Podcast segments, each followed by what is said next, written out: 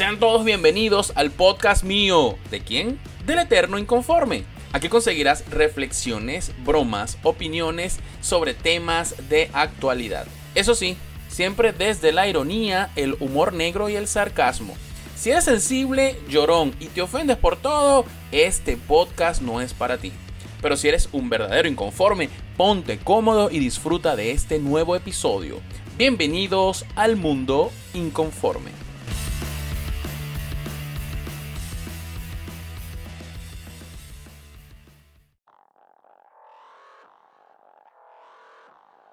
Un saludo inconformes, bienvenidos a un nuevo episodio de Mundo Inconforme, analizando vainas, libros, series, películas, noticias, cosas que pasan este mundo arrecho que nos ha tocado vivir y bueno, mundo inconforme desde mi punto de vista. Bueno, ya vieron el título del podcast, ¿de qué vamos a hablar hoy? Vamos a hablar de un personaje eh, de la historia venezolana contemporánea. Si eres de los 90 para acá, probablemente el nombre ni te suene. Pero si tienes un poquito más de edad y quizás un poquito más de curiosidad y has leído un poquito y eres quizás asiduo consumidor de libros, sepas de quién estamos hablando. Pues sí, este, en este episodio voy a hacer un análisis más que del libro, porque me, estoy basando en el libro Sangre en el Diván de Ibelli Pacheco, periodista venezolana.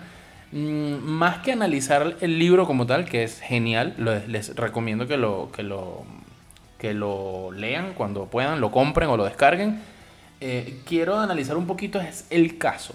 El caso y bueno, el personaje, de verdad que bueno, darles mi opinión al respecto, ¿no?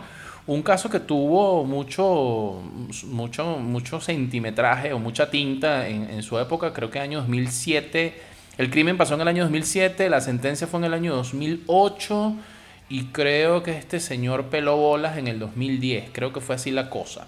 Pero bien, nada, les, les cuento. Voy a hablar de, esto, ¿no? El libro Sangre en el Diván, el caso del asesinato de que cometió eh, Edmundo Chirinos a la chica mm, Roxana Vargas, iba a decir Roxana Díaz. ya, iba a cruzar aquí los cables feos, feos en este episodio. No, no, no es Roxana Díaz. De Roxana Díaz, del video de Roxana Díaz, que por cierto ese video de Roxana Díaz y Jorge Reyes cumplió en estos días 20 años. Tengo por ahí un pana que me lo pasó por Telegram. Déjame un comentario y dime, yo quiero el video de Jorge Reyes, quiero ver el espuelazo y yo, te, yo se los comparto. Pero no, no, no voy a hablarles aquí de Roxana Díaz, sino de Roxana Vargas que fue asesinada por, por este hijo de puta, ¿no? Por Edmundo Chirinos. A ver, ¿cómo llegué a este libro? Les hago un poquito el, recuento. Si, si eres venezolano y estás en Venezuela, además, sabrás que en el año 2019 hubo un, en el mes de marzo hubo un apagón de cuatro días y bueno, eso fue noticia, cuatro días que estuvimos incomunicados arrechamente en el país y luego en las noticias supimos que fue un ataque intergaláctico que bueno, vino Darth Vader con Luke Skywalker, no joda, con los Caballeros del Zodíaco y con los, y, y los, los Thundercats a, a atacar el Guri y bueno, nos dejaron este, cuatro días sin luz, bueno, eso fue arrechamente eh, duro para muchas personas. No solamente el hecho de no tener nevera y no tener eh, cocina, en, muchos casos, eh, productos dañados, no tener que comer, etcétera, sino mucha gente conectada, desconectada de, las redes sociales, desconectados de Instagram, desconectados de WhatsApp, y bueno, mucha gente que en esos días les dio prurito anal y gente que no sabe vivir. de verdad que bueno, eso fue. Ahorita me río, por supuesto, en su momento menté mucha madre. Pero, pero les comento que en esos días, el primer día del apagón, uno mierda, bueno, ok, un apagón más, y aquí estamos acostumbrados, ya tenemos como 15 años con apagones. Em, y, y verga, un apagón, pues normal, uno dice, bueno, se fue la luz, esto puede durar desde 15 minutos hasta 8 horas o más. Y, y, nada, la vaina no llegó, no llegó, no llegó. Al día siguiente el mismo peo. Y coño, y verga, y esta vaina. Y, sin nada, sin, sin Movistar, sin Digitel, sin señal de celular, sin nada, sin televisión, sin un coño, nada, nada, nada. Y la gente preguntándose, verga, ¿qué habrá pasado? O sea, ¿será que llegaron los zombies? ¿Será que esto fue el ataque del fin del mundo? Llegó, llegaron los, los, los, los jinetes del Armagedón. En fin. Lo cierto es que, bueno, ya cuando iban pasando los días, mucha gente empezó a acostumbrarse, ¿no? Eh, el peo del apagón y la vaina. Y después que empezó a haber un poco de energía, uno empezó a, a conectarse intermitentemente, se, se, fue un poco restableciendo. Y, y, uno leía gente, ¿no? Bueno, aquí estamos, que sí, jugando la vieja en casa, desempolvando los libros, este, sabía que descubrí que vivo con mi mamá, en fin, un, un montón de vainas que la gente hizo en esos días del apagón. Y me, me dirigí hasta, atrás a esto para, comentarles que en esos días yo, verga, menos mal que yo tengo una gran biblioteca. Tengo muchos libros que no he leído, muchos que he leído varias veces. Y, verga, en esos días leí muchísimo, muchísimo, muchísimo. Me di cuenta que Internet es un gran distractor para, para los que nos gusta la lectura. A mí me gusta leer, siempre estoy leyendo dos o tres libros. Ahorita estoy leyendo cuatro libros a la vez. Y, verga, empecé a leer burda, burda, burda. O sea, leí en esos días, en esos días leí muchísimo. Y retomé el hábito de la lectura otra vez que lo había como tenido olvidado, ¿no? Em, luego de eso, después se, restableció, la luz y toda la cosa, eh, empecé a bajar libros en digital. Dije, esta vaina no me vuelve a pasar, es decir, eh, cuando digo esta vaina me refiero que, bueno, si hay algún apagón y ya tengo libros que leí, que ladilla, quiero leer libros nuevos, ¿no? Además que, bueno, por el tema de costos, quizás conseguir libros digitales es mucho más económico y a veces hasta gratis. Entonces, pues nada, eh, empecé a descargar muchos libros, muchos libros y ahorita tengo una gran biblioteca virtual, digital de libros, uff, por coñazo. Entre todo ese poco de libros que bajé, normalmente yo no sé si ustedes tienen el hábito de leer libros digitales, yo no lo tenía. Eh, luego del apagón lo empecé a fomentar y de hecho hoy día tengo instalada la aplicación Calibre en mis computadoras y leo con esa aplicación. No me gusta leer desde el teléfono, prefiero leer desde la computadora. Y bueno, si me quieren donar un Kindle, pues bienvenido, gracias. Este, y, lo cierto es que eh, hice como una lista de deseos, libros que coño que tengo pendientes por leer. Y bajé un coñazo de vainas que no he leído, Sherlock Holmes, este, algunos de Agatha Christie, em, eh, ¿cómo se llama este? Bajé algunos de, Gabriel García Márquez que no he leído, de Vargas Llosa algunas cosas que no he leído. En fin, un montón de, de vainas que uno no ha leído. Y entre esos bajé el de Ibellice Pacheco, Sangre en el Diván que bueno, eh, mm, por ahí mucha gente lo ha recomendado, coño, qué libro muy bueno y tal, no sé qué más, para que se enteren bien del caso y toda la cuestión. Fue un trabajo periodístico de investigación y de ahí surgió el libro. Y lo había descargado en esa fecha. Por eso me trasladé hasta el 2019. Descargué y lo tenía allí en mis descargas, ¿no? En, mi Google Drive. Bueno, pues lo cierto es que eh, en estos días volvió a haber otro apagón, no de cuatro días, pero si esos apagones fastidiosos que tú dices, coño de su madre Chávez desde el, no jodan, el quinto infierno donde está, maldito sea, ¿no?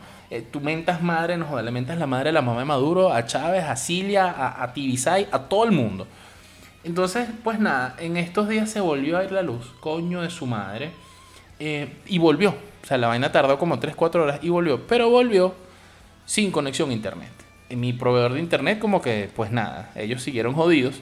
Y mierda, o sea, nada, pues te tengo luz, puedo, puedo cocinar, puedo prender la computadora, pero no puedo, no puedo trabajar, pues. Entonces dije, nada, ¿qué coño voy a hacer? Voy a ponerme a leer. Empecé a, buscar en mis archivos de esos libros y vi con el de que había descargado en 2019 de Sangre en el Diván. Entonces lo empecé a leer, dije, vamos a ver. Yo no soy de leer rápido, además yo soy de leer lento. Yo me puedo tardar con un libro fácil 3-4 meses. Eh, precisamente por lo que les menciono, ¿no? El trabajo digital me distrae de la lectura y tal. Termino muy cansado en la noche y patebola me cuesto a dormir y no leí ese día. Pero, coño, el libro lo leí en tres días. Este libro lo leí en tres días, me enganchó. Tampoco es que es un libro tan largo, ¿ok? ¿Cuántas páginas tiene esta vaina? No lo veo por aquí. Eh, a ver si aquí me dice. Lo tengo aquí en pantalla ahorita. No, no, no veo donde me, diga, donde me dice lo de, las, lo, de las, lo de la cantidad de páginas. Pero lo cierto es que es un libro corto, relativamente corto. Y, tiene, está dividido en seis capítulos. ¿okay? Vamos a analizar cada uno de los capítulos. Fíjense todo el intro que les eché. Nada huevo, nada de intro largo en este podcast. ¿Cuánto vos? No, bueno, ocho minutos de intro. Pero lo cierto es que leí el libro. les quería echar el cuento cómo llegué a este libro. Fíjense que a veces uno tiene libros en sus bibliotecas agarrando polvo y nunca lo ha leído. Y cuando uno lo lee, uno dice, mierda, o sea, porque ese libro tuvo tanto tiempo ahí y yo no le di cariño, yo no lo leí. Y quizás en digital pase lo mismo. Fue mi caso con este libro de Sangre en el Diván. Libro que salió creo que en el 2010. El crimen fue en el 2007, pero la sentencia fue en el 2008. Em, y bueno, como les digo, fue todo un boom, toda una noticia que hasta una obra de teatro hubo sangre en el diván y tal y toda la vaina. Lo cierto es que, bueno, gracias al, a que nos espían, nos siguen, nos escuchan los teléfonos y todos los dispositivos, yo empecé a leer y hubo un link que busqué en YouTube y estuve hablando aquí en casa, coño, sí, eh, Edmundo Chirinos y tal, Roxana Vargas y tal. Coño, me empezaron a, salir las sugerencias en YouTube, eh, que es una de las redes sociales que yo más, consumo empezaron a salirme las sugerencias de los videos. Entonces, no solamente, no solamente me leí el libro en tres días, sino que me vacilé muchas entrevistas que le hicieron a este viejo coño de su madre. Una entrevista bien interesante en que estuvo Mundo Chirinos representando a, a, Chávez, por cierto, con, con este, el chivo negro, se me fue el nombre, Oscar Llanes. Eh, y bueno, nada, pues buscan en YouTube El Mundo Chirinos y hay una gran cantidad de videos de, de, este carajo. Bien interesante, bien interesante. Entonces, bueno, nada, hablando del tema del libro, analizando el caso como tal. Verga, uno sí da vueltas para hablar. Entonces, el primer capítulo se, se, explica el crimen, ¿ok? Este, hablan un poco de la chica, una chica de 19 años. Me, además, me enganché. Esa es la edad que ahorita tienen mis hijas. Es decir, que eso me puede haber pasado a mí, a ti, a cualquiera. Entonces, coño, yo rápidamente me siento identificado como papá, ¿no? Em, y no me imagino que hubiese hecho yo en ese caso, de verdad. No sé si estuviera preso, mato el coño de su madre. Alguna vaina hago, no sé, de verdad que no sé. Cada quien reacciona de forma distinta, pero me identifiqué rápidamente con el caso. Pero varias cosas me llaman la atención. Eh, la señora ya se había atendido con el mundo chirinos y no quiso ir más hace años. Pero trajo a la hija. Coño, craso error, ¿vale? ¿Por qué ella no se quiso ver más? Porque le pareció que el carajo era como extraño. Entonces, coño, si tu papá, aquí el primer mensaje aquí de este, de este, de este análisis inconforme de este libro, si tu papá sientes que, coño, vas para un sitio y no te sientes cómodo, tú vas a llevar a tus hijos, o a tu esposa, o a tu hermano, o a tu cuñado, o le vas a recomendar algo a un familiar, no seas huevón, ¿vale? No seas maldito. verga, o sea, le pusiste al lobo a tu hija en bandeja de plata, en el caso de esta señora. De verdad que, verga, terrible, terrible.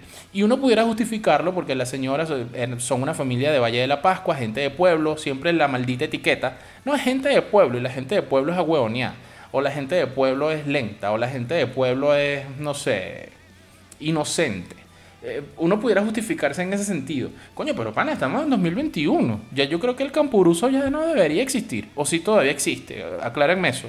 De verdad todavía existe gente tan ingenua que piensa que todo es tan bueno y que los que estamos en las ciudades somos unos, unos, dioses, unos bichos del Olimpo. Además, ¿de verdad existe todavía gente así? Coño, yo, a mí me cuesta creer eso. ¿Cómo puede haber gente tan agüevoneada en la vida? Entonces, bueno, la señora lleva la carajita. Cuando la carajita sale de la, de la, de la consulta, verga, sale sangrando con la pañaleta, con la pañaleta, con la, con la, con la pantaleta enchumbada en sangre. Y la carajita no le quiso decir nada a la mamá. Y bueno, fueron a comprar toda sanitaria y la vieja no le paró bolas. Compraron su vaina y tal y se fueron. Fíjense lo arrecho, lo arrecho del caso, que la caraja estuvo, la mamá, eh, y ya les voy a hablar de la carajita porque la llevan a la vaina, ¿no? La mamá estuvo en la consulta y una señora eh, también estuvo con ella y, o sea, coincidieron en la consulta esperando por su hija y esa señora hablando con la, con la, con las dos viejas, pues hablando, este, luego la, la, otra vieja, no la mamá de Roxana, la otra señora, no, no quiso llevar más a la niña, a, su hija, a la consulta. Eh, no le gustó, etcétera, en fin, verga, que la carajita se sintió mal, que no le gustó cómo el médico la trató, la tocó, etcétera. Entonces, coño, muchos indicios allí y la mamá todavía no, no puso coto. O sea, no, no, mira, chica, tú no vas para este doctor, vamos para, para otro. Entonces ahí es donde uno dice, mierda, o sea, ¿qué, qué, nivel de carácter tienen los padres hoy día? Eh, esto también es un llamado de conciencia, un llamado de reflexión. ¿Qué nivel de, crianza o qué nivel de firmeza tenemos con nuestros chamos? O dejemos que hagan lo que les dé la gana. Bueno, total, la carajita tenía 19, 19 años, ya es mayor de edad, tú ves, tú ves, pues. Esa también pudiera ser una posición a asumir. Entonces, pero ver, y la orientación, no sé, no sé. Y les digo, y esto, y esto aquí es una confesión inconforme. Yo he conocido viejas que le, dan a sus, le dan sus hijas a tipos. Tipos que tienen carro, tipos que tienen real. Bueno, porque en la casa no hay para comer. En la casa no hay para la arepa, no hay para el queso, no hay para el jamón. Entonces, dale, sal con el carajo. Yo sé que el carajo te está cogiendo, el carajo tiene 15, 20 años más que tú. Yo sé que tú eres mi hija, yo sé que el tipo te está cogiendo. Pero como tú traes real para la casa, no pasa nada como el tipo te mantiene y te da regalos, no pasa nada. He conocido gente así, he conocido. Claro, yo he sido el tipo. Mentira, no he sido el que se coge las carajitas, no me gustan las carajitas. Eh, hago, abro paréntesis, ¿no? Pero, pero he conocido gente así, que hace ese papel, el papel de, de, papás, hombres y mujeres que dejan a los hijos, dale, sobre todo a las, a las, hembras, dale, yo sé que está dando culo, pero como trae para la casa no digo nada. Entonces, coño, es una posición muy cómoda. Ojo con esta vaina, ojo con esta vaina. No estoy diciendo que este haya sido el caso de Roxana, pero es, un, es una vaina que uno dice, hay vainas que los padres a veces callan por justificar, ay, es que no quiero que mi hijo se arreche. No joda, mi mamá me volaba la cabeza de un solo coñazo si yo la hacía arrechar. Y creo que muchos de ustedes también. Entonces, eh, mm, ahí es donde uno se pregunta, no, bueno, estos nuevos tiempos donde al niño no se le puede hablar fuerte, donde al niño no se le puede dar una pescosada porque te denuncia contra, con la lobna y con todos los poderes porque la violencia doméstica y la crianza y la mamagüevada, ah, bueno, ahí tienen, sigan criando carajitos así, que los dominen, que se arrechen, donde sean papás pasivos y pasan estas vainas, pasan estas vainas. Entonces, bueno, este, em, la caraja en la primera sesión, este, nada, pues le metieron el dedo. Le metieron el dedo y tal, la mamá no se sentía como que muy a gusto, eh, la carajita la sedaron, porque así era que, eh, accionaba este coño madre Mundo Chirinos, eh, sedaba a las pacientes y tal, y bueno, luego se van a Valle de la Pascua y van a otro médico, pero la carajita pues le gustó la huevonada, el médico insistió, en fin, la carajita volvió a ir, la carajita estudiaba acá en Caracas, volvió a ir a, las consultas. ¿Por qué la carajita busca un psiquiatra? ¿O por qué van a un psiquiatra? Bueno, típica carajita. Este, yo no sé si por los medios digitales, no sé si por la presión social digital de, los, de estos nuevos tiempos, no, no lo sé, la verdad es que no les puedo decir. Este, pero bueno, el típico adolescente, bueno, 19 años para mí todavía es un adolescente, se deja adolescente hasta los 21, aproximadamente. Entonces, eh, con esa vaina de que estoy gorda, de que eh, tal, soy anoréxica, soy bulímica, como, vomito, me hago daño, nadie me quiere, me siento mal, estoy deprimido. ¿Cuántas personas no hemos leído por las redes que están con esa maricura de la depresión? Y la cabeza, el cerebro humano es una vaina muy arrecha. Es decir, yo puedo hablar y decir, mira, yo de verdad no soy una persona que me deprima. Yo, yo, yo. Este, pero hay gente que sí, se deprime. Me deprime el clima, me deprime estas tardes lluviosas, me deprime que mi familia no me llame, que se hayan ido, hayan emigrado para Chile y no me llamen. Me deprime que mi mamá se murió, me deprime que el sueldo no me alcanza, me deprime que el huevo no se me para, me deprime que se me cayeron las tetas. En fin, hay gente que se deprime por muchas cosas y eso sucede, sucede. Eh, eh, hay gente que como que es propensa a la, a la depresión. Yo particularmente no me deprimo por esas vainas. Nunca he sufrido de, episodios de depresión. Este, cada cabeza es un mundo. No estoy juzgando, pero simplemente estoy dando mi opinión. Pues típicos o adolescentes que hemos visto de casos de que, bueno, se deprimen, se cortan, no me aceptan, tengo, el pelo chicharrón, o, soy gordo, o soy gorda, qué sé yo. Y este era el caso de Roxana. Entonces, bueno, no se aceptaba con ese peo, con esa vaina, con esa depresión, con esa depresión y bueno, la llevaron y bueno, cayó en las manos de este coño de madre. Tuvieron cinco meses de romances, de, voy a la consulta, te cojo, te cedo, etc. Y pasó lo que pasó. ¿Qué fue lo que pasó? Bueno, que la carajita tenía un blog, empezó a, plantear allí sus depresiones y sus vainas, empezó incluso a plantear en el blog las situaciones y su amorío con el mundo chirinos. Y bueno, este, ya no se sentía bien, ya no se sentía bien, el carajo la maltrataba, etc. La carajita parece que se enamoró esperaba otra cosa del carajo. O sea, estamos hablando de un viejo de casi 70 años y una carajita de 19 años. Estamos hablando de una diferencia de edad de mierda, casi 50 años, ¿no? Entonces, en este, en este primer eh, capítulo del libro se plasman todas, todas estas vainas, ¿no? Que te llamo, que te busco, etcétera. Entonces, bueno, a la carajita, la carajita se desaparece un sábado todo el mundo sabía. Además, la carajita tenía un, estaba, estaba enamorada de un chamo y el chamo no le paraba bolas. Entonces, eso eh, eh, aumentaba su, su depresión. No, no, no. O sea, eh, la tormenta perfecta para que la chamita se sintiera mal, etc. Y se refugiara en coño, en un viejo. Que por eso también aprovecho y hago un paréntesis aquí. Muchas, muchas mujeres, sobre todo carajitas, les gusta un viejo precisamente por eso, porque les, sienten que les da esa, esa sensación de, ¿saben? De protección, de que es como mi papá, es un caballero, me abre la puerta, me, como, dice, como dice la canción, a ella le gustan mayores, etcétera Más o menos algo así, ¿no? A muchas carajitas les gusta eso. Hay carajitas que les gustan los viejos, hay viejos que les gustan las carajitas, eh, hay para todo en este, esta villa del Señor, ¿no? Pero mm, hablando de ese tema, de, las mujeres con tipos muy, muy, muy adultos, eh, es eso, es un tema de protección, ¿no? Y, bueno, pues nada, el tipo le daba plata. El tipo le daba plata porque también eso se menciona, ¿no? En este, en este capítulo. Eh, entonces, bueno, nada, la carajita iba para una consulta, ya tenía tiempo que no se veía con el tipo, el tipo la buscaba nada más para tirar y tal. Tiraban nada más en su. en el consultorio del tipo. Y ella quería ir para el apartamento, él nunca la llevó para el apartamento, supuestamente, supuestamente nunca la llevó. De hecho, se investigó y no hay cámaras que digan que que la carajita estuvo en el apartamento de él, pero lo cierto es que ya él estaba como amenazado, ¿no? Como que, bueno, le voy a decir a la opinión pública, voy a, y supuestamente habían pasado una carta, la caraja le puso una carta, este, le voy te voy a echar paja. Y bueno, ese se dice que es el móvil del crimen. El carajo no quería, después de una reputación, de una carrera, no joda, amplia, política, etcétera, en el país, el carajo no quería echar todo por tierra y por eso la mató. Entonces, bueno, la carajita aparece en Parque Caiza, tirada por allá, semidesnuda, etc. Le hacen mala praxis, además en la, en la autopsia, este, no se dieron cuenta que tenía fractura de cráneo. O sea, no se, no se determinó exactamente cuál fue el motivo. Se dice que unos golpes en la cabeza, pero no se determinó exactamente el motivo de la muerte. Entonces, bueno, se presumía que contusiones cerebrales, etcétera este, hubo que hacer una exhumación, además, para determinar exactamente el, coñazo en la cabeza, en el, tipo de fractura, la vaina.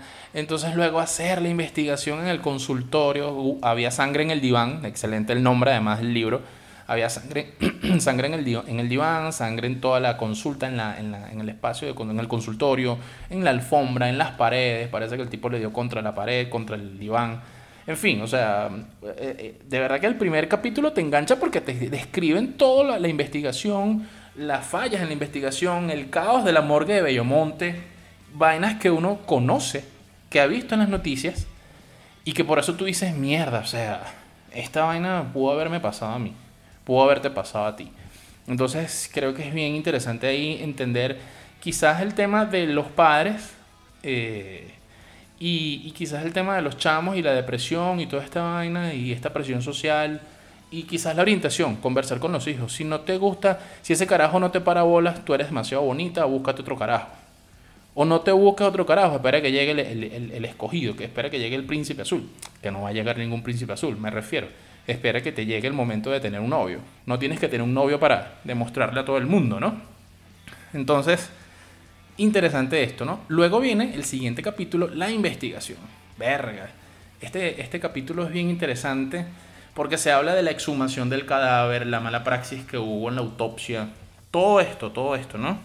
La investigación que le hicieron a Edmundo, eh, el carajo, pues nada, el bicho se hizo el huevón todo el tiempo, eh, incluso el bicho salió, y eso está en YouTube, el bicho salió eh, emitiendo unas declaraciones en Globovisión. No, yo no, jamás.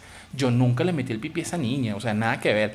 De verdad que uno ve esas vainas y uno dice, qué viejo tan asqueroso y tan maldito. De verdad, qué asco, de pana. Qué, asco por, por, por, la situación, por la mentira, por la figura, además una figura de renombre. Este, que uno dice, mierda, o sea, este hijo de puta, que, que además se, se mm, se escuda detrás de una bata de médicos, de psiquiatras. Coño es su madre, ¿no? Qué, qué, qué cagada, qué chimbo esto. Y, y, bueno, el tema de la investigación en este capítulo, uno ve pues toda la vaina eh, desde adentro, los detectives del 6CPC, todo, toda la vaina. Este, no, no, este capítulo es bien arrecho porque ahí uno se siente como si estuviera viendo un capítulo o leyendo un capítulo de CSI. Sí, entonces, bueno, ahí hablan de, de los comisarios que intervinieron, los detectives, la vaina, la doctora forense. Uno dice, me pasó cuando leí este capítulo, uno dice, esas son vainas de vainas de series, ¿no? De CSI Miami. Esas son vainas de películas, de AXN y todo esto. Pero cuando lo lees y dices, mierda, esta vaina pasó en mi país. Eh, y sí se cuenta con cierta tecnología, quizás no tan avanzada, pero sí con algunas vainas eh, tecnológicas para investigar ciertos crímenes verga, uno dice, verga, o sea, coño, qué arrecho, ¿no? Qué arrecho además interesante. El tema forense a mí particularmente me parece bien interesante.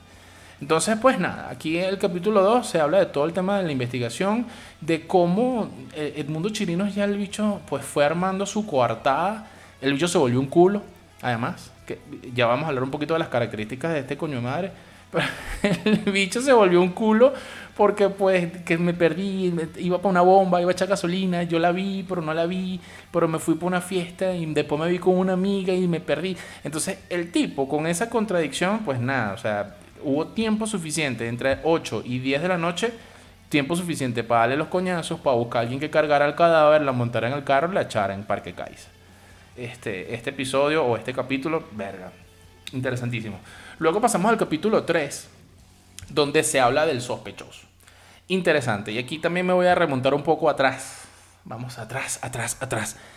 Yo no sé si ustedes conocen al personaje eh, o, les, les, viene como referencia Edmundo Chirinos, ¿en qué piensan?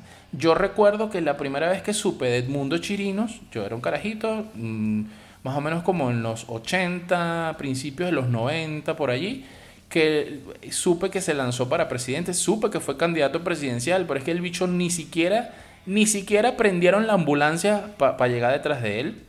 Este, ni siquiera llegó detrás de la ambulancia, o sea, el tipo ni siquiera figuró eh, supe pues eso. Lo vi varias veces en televisión y siempre me pareció, me pareció y me parece, además les digo, es una apreciación muy inconforme, muy personal, que, esos tipos que se peinan de lado así, que se cubren la calva así como los 100 mundos chirinos, para mí no es una persona de confianza. Porque, eh, no sé, yo no soy calvo y yo siempre lo digo, quizás tengo, yo tengo mis entraditas y cuando me toque ese calvo, marico, asumiré mi calvicie. Entonces yo no entiendo por qué hay tipos que no asumen su calvicie o que no asumen las canas. Entonces esos viejos setentones pintándose las canas y poniéndose un peluquín, o en el caso de Edmundo Chirinos, que tenía injerto de cabello además, ese, peinado, ¿sabes? De lado, que te crece en un lado y entonces te dejas el pelo largo y te lo echas para un, un, lado para cubrirte la calva. Así como tipo Trump, que también tiene ese mismo peo, ¿no? Entonces tiene el bicho ahí como un bisoñé, como una araña pelúa, como una medusa en esa cabeza. Entonces, las veces que yo recuerdo a Edmundo Chirinos, lo vi en entrevistas de televisión y lo veía con ese peinado y me parecía asqueroso. Me parecía asqueroso como chamo. Hoy día, como adulto, digo, verga, no solamente me parece asqueroso y ridículo, me parece además que eso dice de la personalidad, la, la personalidad del individuo. O sea, es una, es una persona que, bueno, tiene un serio problema ahí con esa vaina, no te aceptas como eres. Marico, rápate ese coco. Y ya. O sea, los calvos, mira, ahí tienes a Vin Diesel, weón. Los calvos son, ahí tienes a La Roca, son más atractivos. Verga, a las mujeres les gustan peludos, a las mujeres les gustan las cabezas peladas. Además, entonces, qué ridículo es. Qué ridículo es esa vaina. Entonces, bueno, em, este capítulo que se llama El sospechoso, pues hacen un recorrido de todo el personaje desde sus inicios, además de Falcón, Churuguara, originario, era originario de Churuguara, este familia también humilde. Ah, otra apreciación personal. A mí siempre me pareció que Edmundo Chirinos era marico. Mi apreciación muy personal al respecto porque ese hablar delicado. Ojo, hay tipos que hablan delicados. A mí incluso me han dicho que gente, personas, me han dicho que tú eres, tú eres gay, tú eres marico. Este, no sé si me lo dicen por, por cariño, no sé, pero sí me han dicho eso. No sé si es por mi tono de voz, que no es la voz así gruesa, eh, gutural, sino que mi voz pues no es una voz del todo machística, pues no lo sé. Pero hay tipos que tienen la voz mucho más femenina que la mía, si es que la mía es femenina. Entonces, a mí siempre me pareció que el mundo chirinos tenía esa voz así como yo decía, este tipo es marical, este tipo le gusta que le empujen los pelos. Em, entonces, pues nada, en este episodio, eh, el capítulo 3, el sospechoso, pues se habla de eso. El tipo fue una eminencia, fue un estudiante que destacó además. Em, se vino a Caracas, se graduó, eh, estudió medicina, luego se fue por la parte de la psiquiatría, viajó por el mundo, siempre estuvo vinculado con el tema de la izquierda. Yo además no supe, yo no supe, porque yo no le paraba bolas a eso en los 90, ni siquiera cuando la elección de Chávez en el 98, 99, yo nunca le paré bolas a la política yo creo que me vine a ser consciente, políticamente consciente después de todo este peo, después que me tocó ser adulto y, vivir las realidades de un adulto, de inflación, inseguridad, eh, desempleo, situaciones, escasez, etcétera, todas las vainas que uno como adulto sabe, investiga un poco y uno dice, ah, este es por el peo político. De adolescente uno no se preocupa por eso. Entonces, luego pues fue que me enteré, eh, digo luego de adulto ya, que, que el mundo chirino estaba vinculado con el tema no solamente de la izquierda, sino con Chávez además. No sabía que él había sido su, su psiquiatra o su, más que psiquiatra, su asesor. O sea, una vaina bizarra. Desde todo punto de vista, bizarro. O sea, el mundo chirino, el tipo con aspecto de marico y con esa calva ridícula, eh, haciéndole eh, psicoanálisis al otro enfermo resentido de varinas, además. Entonces, o sea, todo mal. Todo mal, todo mal, todo mal, todo mal. Entonces, nada, aquí se habla de eso. El tipo, una labia arrechísima, supuestamente un Casanova, nunca, nunca tuvo esposa. A ver, sí se casó. Sí, sí se casó, eh, duró poco tiempo casado, con una caraja y tal. Tuvo dos hijos, uno dentro del matrimonio, uno fuera del matrimonio. Pero nunca se le, se le conoció como esa pareja estable. Se dice que el tipo era un Don Juan, un Casanova, y que los mejores culos se los cogía Edmundo Chirinos. Yo les voy a decir algo, y esto es una opinión muy inconforme. Además, bueno, y lo puedo decir porque esto no lo van a escuchar los hijos del mundo chirino, y el mundo chirino se lo escucha, está en el infierno ya con Chávez, ¿no? Haciéndole psicoanálisis en un diván de, lava. Este. eh, verga, yo creo que si ese tipo cogía culos de verdad, más que por la labia, y por supuesto no era, no, no, era por su físico, porque el tipo no era nada físicamente atractivo ni agraciado. Un enano de mierda, además feo. Este, creo que era porque el tipo pagaba, o sea, el tipo tenía real, el tipo manejaba plata.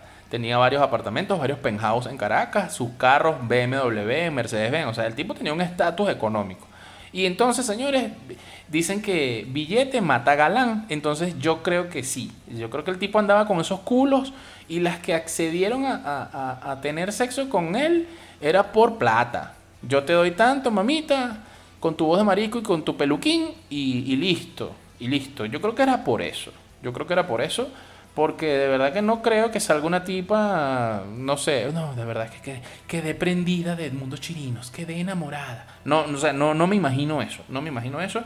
Pero bueno, se dice en ese, en ese episodio, se narra eso, se habla de eso de sus dos hijos, de la, de la esposa, del divorcio, y de que el tipo además era un mitómano. Este, este capítulo es arrechísimo porque... este, se, habla, se habla un poco de su historia, eh, del recorrido como tal, del, hecho científico eh, o demostrable como tal. Creció, vivió, viajó. Eh, además también se, se, narra, y eso no lo supe, busqué información pero no conseguí mucha, que Edmundo Chirino fue, fue rector de la UCB, fue decano además y, de una escuela y fue rector de la UCB. Y siendo rector de la UCB fue cuando la masacre de Tazón, además, les, estoy contando algo que descubrí gracias a este libro. Y fue que, bueno, venía una marcha de estudiantes de Maracay y, bueno, él habló, Edmundo habló con el ministro de Interior y Justicia, no deje que lleguen estos estudiantes aquí a Caracas que me van a alborotar el avispero.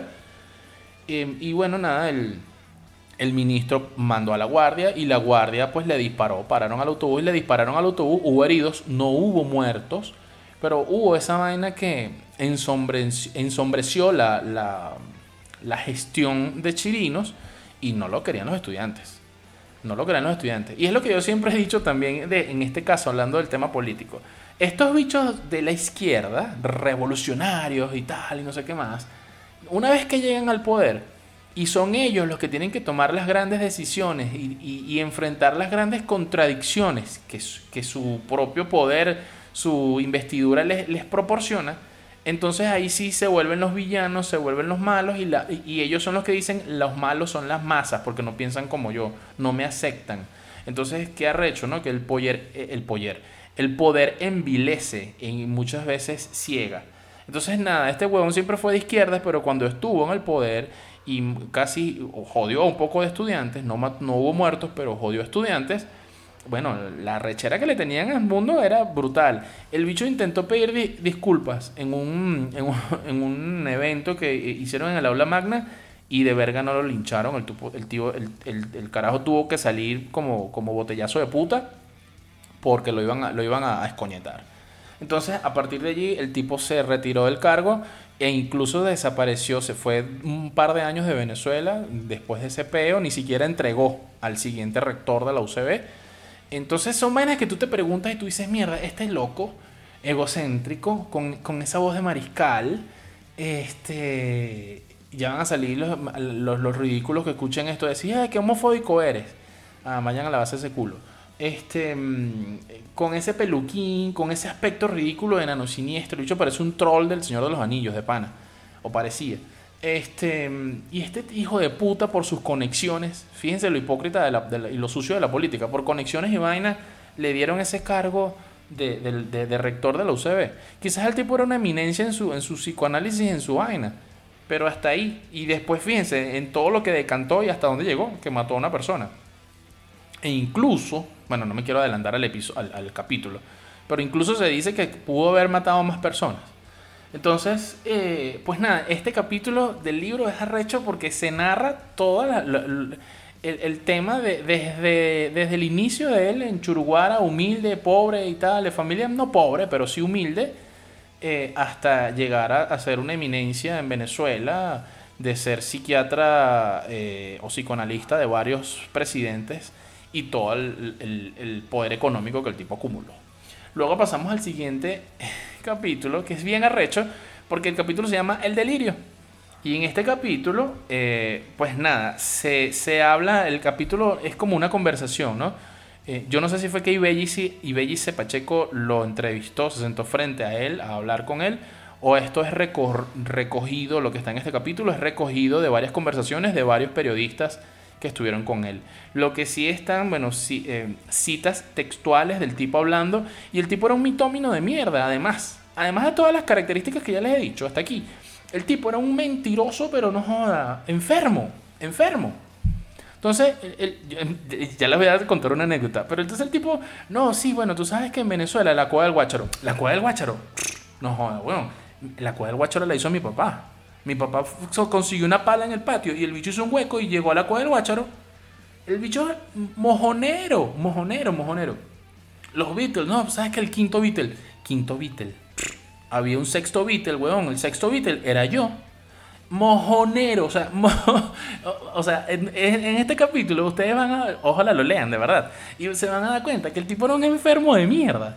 Mentiroso, egocéntrico, feo al fin, enano de mierda, siniestro, por supuesto.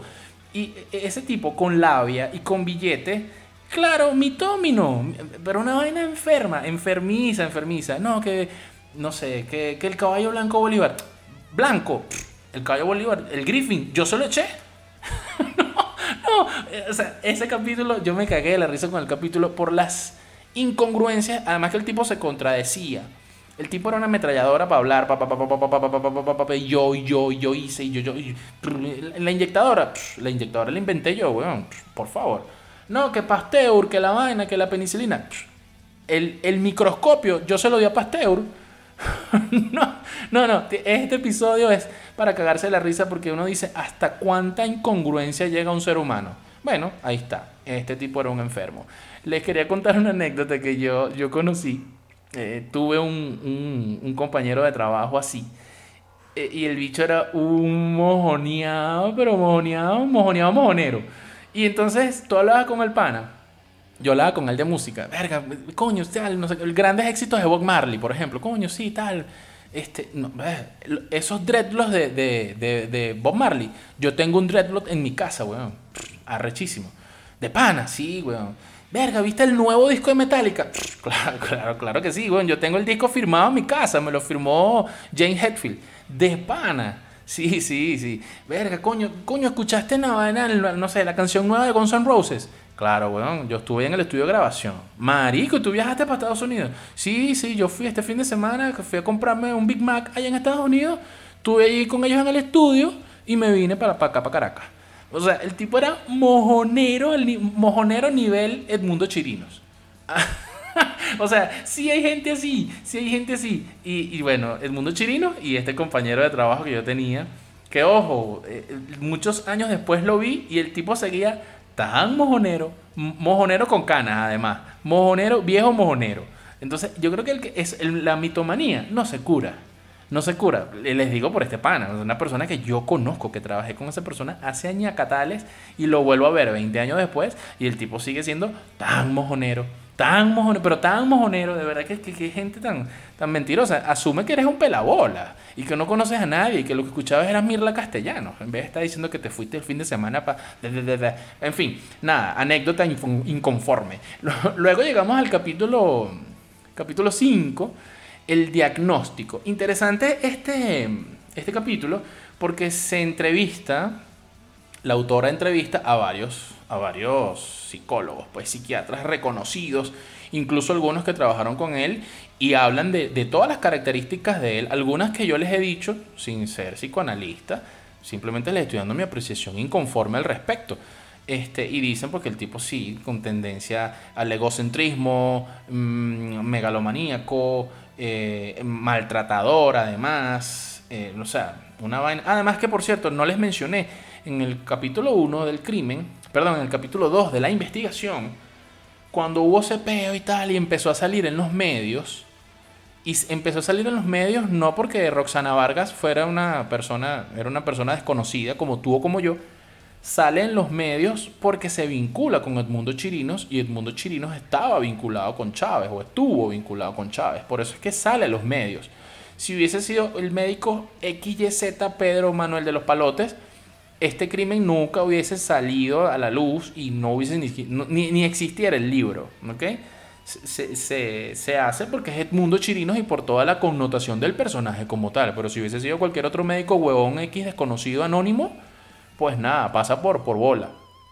Y cuando se estaba haciendo la investigación, que esto llegó a los medios, que verga, hay un presunto caso de desaparición, hay una caraja desaparecida, y, luego, bueno, la mataron, ¿quién la mató? Vergas, fue Edmundo Chirinos y tal, verga, seguro, el tipo cogía carajitas. Hubo varias, hubo una, una caraja, una vieja, que, que fue al, al CICPC a poner la denuncia, que a ella le había pasado exactamente lo mismo y describió que el tipo la intentó dormir y que como ella se negó y vaina y el tipo le intentó bajar la pantaleta, el tipo se le, se le tiró encima como un animal. O sea, el tipo tenía fuerza bruta arrechamente. Entonces eh, hubo el caso y hubo muchas muchas denuncias al respecto. Y además, cuando hicieron el allanamiento del apartamento del tipo, del, del penthouse, le consiguieron nada más y nada menos que 1200 fotos de mujeres, la mayoría pacientes, desnudas o semidesnudas. Entonces tú me dirás, ¿qué coño hace eh, un psiquiatra que es como un médico este, tomándole fotos a los pacientes? Porque si tú, es que, es que ni que fueras, ni que fueras urólogo, weón, ni que fueras ginecólogo, eh, obstetra, ni siquiera tomándole fotos de nudas a las pacientes. Eh, está mal desde todo punto de vista. Y él se quiso excusar y sus abogados también quisieron excusarse con que no, es que esa es la vida personal de él. No es la vida personal de él. Porque si tu vida personal es que te consigan fotos en la playa, tomando cerveza, comiendo morcilla, viajando en Francia, eso es tu vida personal. Pero no fotos de tus pacientes en tu consultorio, en tu diván, semidesnudas. Entonces, o sea, el, tipo tenía todo en contra, todo en contra y quería comentar esto además, que lo, lo pasé por alto del capítulo del capítulo 2 de la investigación. Entonces, bueno, en este capítulo 5, en el diagnóstico, pues sí, estos psiquiatras desnudan completamente el mundo chirinos y dicen que el tipo tenía todas las características, o sea, persona humilde, persona humilde que, que logra reconocimiento por, por los puestos que ocupó, por, las, por los lugares del mundo a los que viajó, porque sí, el tipo estuvo en Nueva York, estuvo en Alemania, estuvo en Francia, el tipo sí recorrió el mundo, eso sí es verdad. Este, el tipo sí se, sí se codió con grandes personalidades, es verdad pero es mentira que el tipo le lavaba las bolas al caballo de Bolívar y es mentira que el tipo este, le, le, planchaba el saco a Chávez. O sea, tampoco, tampoco así.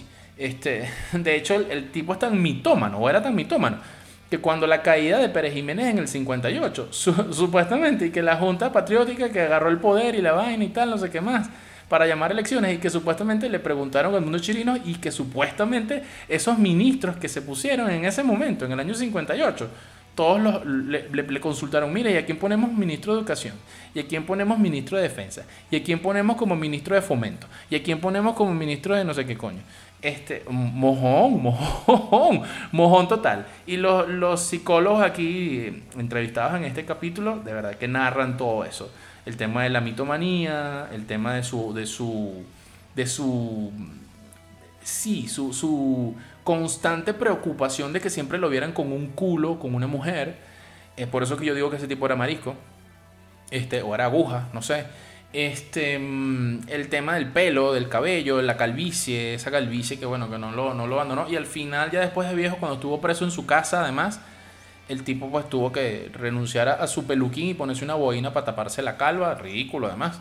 En fin, este, aquí hablan de todo esto, interesante este capítulo porque se explica cómo su personalidad tenía todas las características para un enfermo. Entonces la pregunta que tenemos que hacernos como sociedad es, ¿qué tan enferma está nuestra sociedad que a personajes así tan oscuros les damos ese, esa gran cantidad de poder? Creo que es una, una gran reflexión que nos deja este capítulo y el libro en general. La sociedad, nuestra sociedad está vuelta a mierda. Y estamos hablando, repito, que esto fue 2007-2008. Estamos, estamos en 2021, han pasado 14, 15 años de esto.